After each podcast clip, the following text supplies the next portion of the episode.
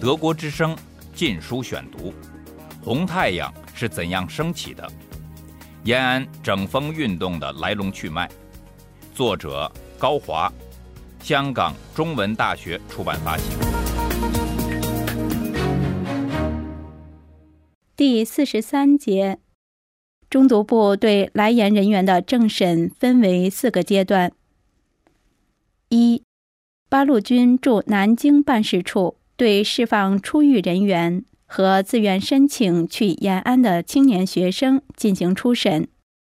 一九三七年八月底至十月，周恩来、叶剑英、李克农凭名单向国民党当局交涉，从南京国民党军人监狱。和苏州反省院陆续营救出一百余名中共原负责干部，由首批出狱的黄文杰、刘顺元、刘宁一、王鹤寿、方毅、夏之许等，在南京八路军办事处组成考察去延人员的审干小组，对申请去延人员进行逐个的政审。其工作流程是。出狱人员需写出个人狱中表现的书面材料，并向审干小组提供其他出狱人员在狱中表现的资料。审查小组根据本人的书面材料、口头叙述和其他人的旁证，对申请去延安的人员作出不同的处理。狱中表现坚定的人员，送延安或直接留国统区工作。狱中表现有些问题，需进一步审查的人员，也送延安。狱中表现不好，有叛变自首行为的人员，要其留下通讯地址，再动员其回家去抗战。经过审查小组的遴选，从一千余被释放人员中，挑出七百多人介绍去延安。对申请去延安的青年学生的审查，则比较简单和宽松。凡持有各地中共地下组织或外围介绍信的青年学生，在经过八路军南京办事处的逐个政审后，一般都予介绍去延安。二，西安八路军办事处接到南京办事处转来的审干小组。对去延人员的鉴定表后，对持介绍信前来的人再进行一对一的个别谈话，此为复审，然后将其集中分送西安附近的泾县云阳镇进行下一步的审查。也有个别人员是直接经西安转送延安的。三中组部在泾县云阳镇设有接待站。即检查站，负责对去延人员进行严格的三审。领导审查小组的人员有冯文斌、王观兰、刘吉武、胡乔木，以及刚从南京八路军办事处调来的王鹤寿等。在云阳镇的审查重点是盘问出狱人员在国民党狱中期间是否写过悔过书。一九三七年十二月，原中共驻青年共产国际代表黄耀明在云阳镇就经历了这样一番严厉的审查。同我谈话的是刘基武，他问我：“你写过悔过书没有？”我忠实的回答：“写过，但是我没有出卖组织，只表示以后不再搞政治了。”也不拥护国民党。当时许多领导人都叛变投降，释放出去了，而我则被认为实质上是坚持共产党的立场，所以交军法处，判处一等有期徒刑十年。谈完以后，刘吉武就说：“你写个书面报告来吧。”一个星期以后。他就根据我的报告，表达了他的意见，并问我还有什么补充，还有什么不老实的地方，并说老实这是至关重要的问题，希望我注意。最后，他还要知道一些当时被释放的人现在的情况。再过一星期，他就找我做第三次谈话。他说，他们决定把我送到延安去解决我的问题。当时我有点犹豫，我说：“还是给我遣散费，我回广东去好了。”他说：“不。”你还是到延安去吧。在云阳镇接受审查的去延人员，一般也面临三种安排：没有问题，或虽有问题但不太严重的释放人员，大多数被派往延安，或接受下一阶段的审查，并等待分配工作；有较严重历史问题的人，则发给路费。劝其返乡或去大后方参加抗战。青年学生中的一部分则被留在云阳镇的青年干部训练班，接受政治审查和政治训练。而在云阳镇接待站负责审查工作的冯文斌和胡乔木，同时又是云阳青训班的负责人。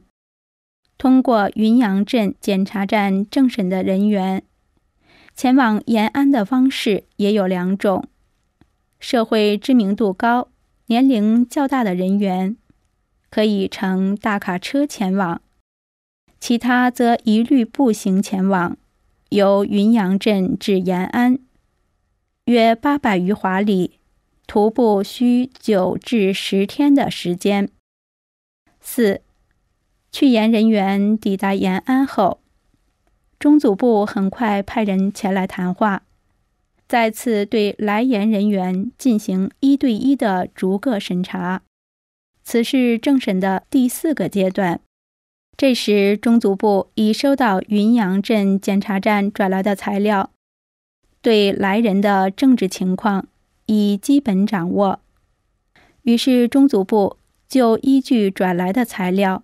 和每人的业务特长，对来延人员进行工作安排。到了这一步，才算是正式进入了延安。司马禄和黄耀民在延安中央组织部受到的不同接待，反映了来延人员原先的革命资历不是决定其今后政治命运的关键因素，而能否获得党的信任。完全取决于其个人在国民党监狱中的表现。在中组部的眼中，司马禄虽是一个参加革命不久的新同志，但他出身好，政治面目清楚。司马禄出身于苏北海安县贫苦农民家庭，其父在一九二七年大革命失败后。被地方民团以通匪罪名杀害。在社会底层爬滚几年后，司马禄于1935年参加了中共在上海的外围组织，并加入了共青团。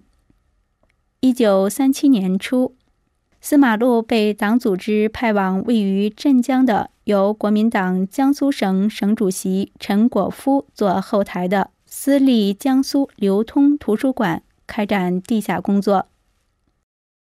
一九三七年四月下旬，司马禄被捕，由于未暴露身份，在坐牢一个月零七天后被交保释放，旋即在上海加入了中共。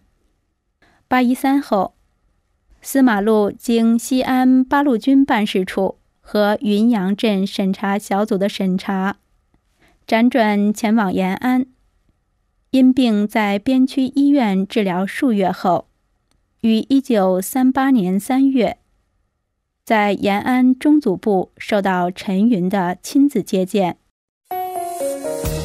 德国之声《禁书选读》，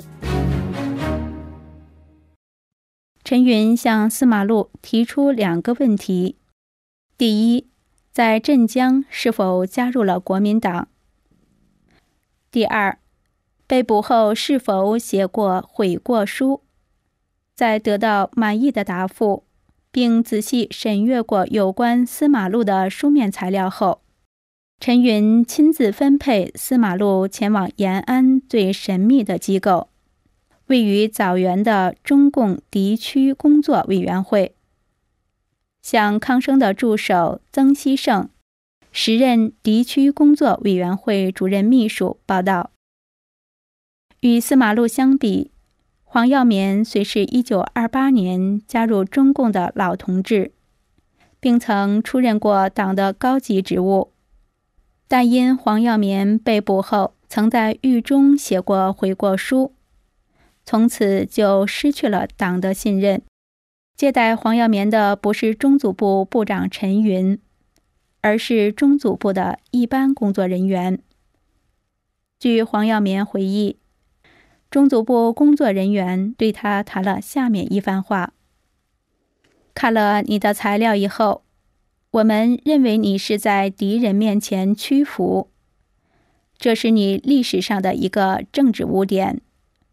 关于党籍问题，以后再解决。现在先分配你到新华社去工作，做翻译。”我问他：“你所说的党籍问题，以后再解决？”是恢复党籍，还是重新入党？他的答复是：重新入党。我心里想，所谓重新入党，就是十年党龄丢了，做了三四年监，还要留下政治污点。我从前也搞过党的工作，我是很懂得这句话的具体含义。黄耀绵申辩道。你说的留下政治污点，我是不能接受的。从我个人这件事孤立的看，你这个估计是对的。但从当时的整个形势看，上海党团中央局几乎全部垮台，纷纷自首叛变的时候，就只有我一个人判处十年徒刑。现在对我的处理，这不正如叛徒李一凡说的：“国民党把你们当作共产党来军法处理，而将来共产党又会把你们作为叛徒处理吗？”中组部工作人员回答说：“我没有说你是叛徒，只是说你在敌人面前屈服。现在是抗日战争时期。”我们无法进行进一步的调查研究，所以暂时就这样吧。你先去上班吧。黄耀绵的安置情况属于中组部干部分配的第一种类型，对有特殊专长的来研人员，虽有历史问题，但已基本审查清楚，可直接分配工作。黄耀绵通晓。英、俄语，曾在莫斯科做过翻译，因此被分配至新华社，可谓专业对口。另一种分配类型是，将来研人员先分配到抗大、陕北工学或中央党校，经过一段时间的政治学习和审查后，再分配具体工作。建国后曾长期担任江苏省省长的惠玉宇，于一九三七年冬，经武汉八路军办事处的介绍，到达延安。惠玉宇是一九二八年至一九三零年江苏省海州地区党的领导人。一九三零年在上海被捕，直至一九三七年才被国民党释放出狱。会在狱中无任何自首辩解行为，他的这段历史已由在延安的当年狱中难友提出证明。因此，惠玉宇在经历了一段审查后，于一九三八年四月被分配至抗大总校，并被告知他可以重新入党。惠玉宇就在这种情况下。于一九三八年重新入党，以后惠玉宇在其他同志的鼓励下，给当年江苏省委负责人陈云写了一封信，请陈云为他1928年至1930年的党籍作出证明。陈云接见了惠玉宇，与他进行了详细的谈话，最后肯定了惠玉宇的党籍。这样，惠的党籍就从1928年算起。不久，惠玉宇。就从延安抗大总校被分配至皖南新四军总部。第三种分配类型是，对那些有较严重政治历史问题，一时又不易审查清楚，但在政治上表现左倾的人员，则劝其返回国统区活动。陈云、李富春创立的干部审查制度。犹如一道坚固的拦河大坝，经过层层的冲刷，已尽可能将可疑分子排拒于延安之外。被允许留在延安效力的有问题的人员，则尽在组织的控制与掌握中。在陈云、李富春的主持下，中组部的各项工作井然有序，有条不紊。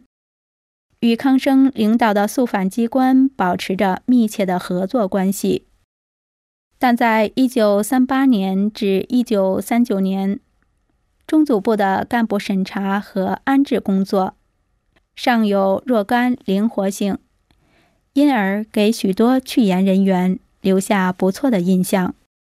例如，李富春对因在延安备受冷遇。歧视而决定回到国统区的黄耀民，就曾给予诚恳的挽留。一九三八年春，分配到新华社工作的黄耀绵因心绪不佳，病卧在床，而黄耀绵的上级昔日在莫斯科的旧友徐冰，即邢锡平，则因黄耀绵有历史问题，对黄十分冷淡。不仅对黄的生活和工作情况不闻不问，甚至将黄耀绵退回了中组部。走投无路的黄耀绵只得写信向昔日的旧友周扬求助。在周扬的关照下，黄耀绵一度寄食在边区文艺家协会。不久，心灰意冷的黄耀绵向中组部提出申请，要求去国统区。做文化工作，很快得到批准。正当黄耀绵准备启程时，遇到了中组部副部长李富春。一九二九年，黄在中共江苏省委工作期间，李富春是黄的上级。在李富春的热情挽留下，黄耀绵改变了主意，决定继续留在延安。然而，黄耀绵在中组部办交涉时仍受到冷遇，又使黄产生疑虑，觉得李富春怎么会不知道自己已到了延安？是谁派工作人员和自己谈话的呢？最后，黄耀民抱定要革命也不一定要在延安的决心，一气之下离开了延安。德国之声《禁书选读》：红太阳是怎样升起的？延安整风运动的来龙去脉。作者高华，香港中文大学出版发行。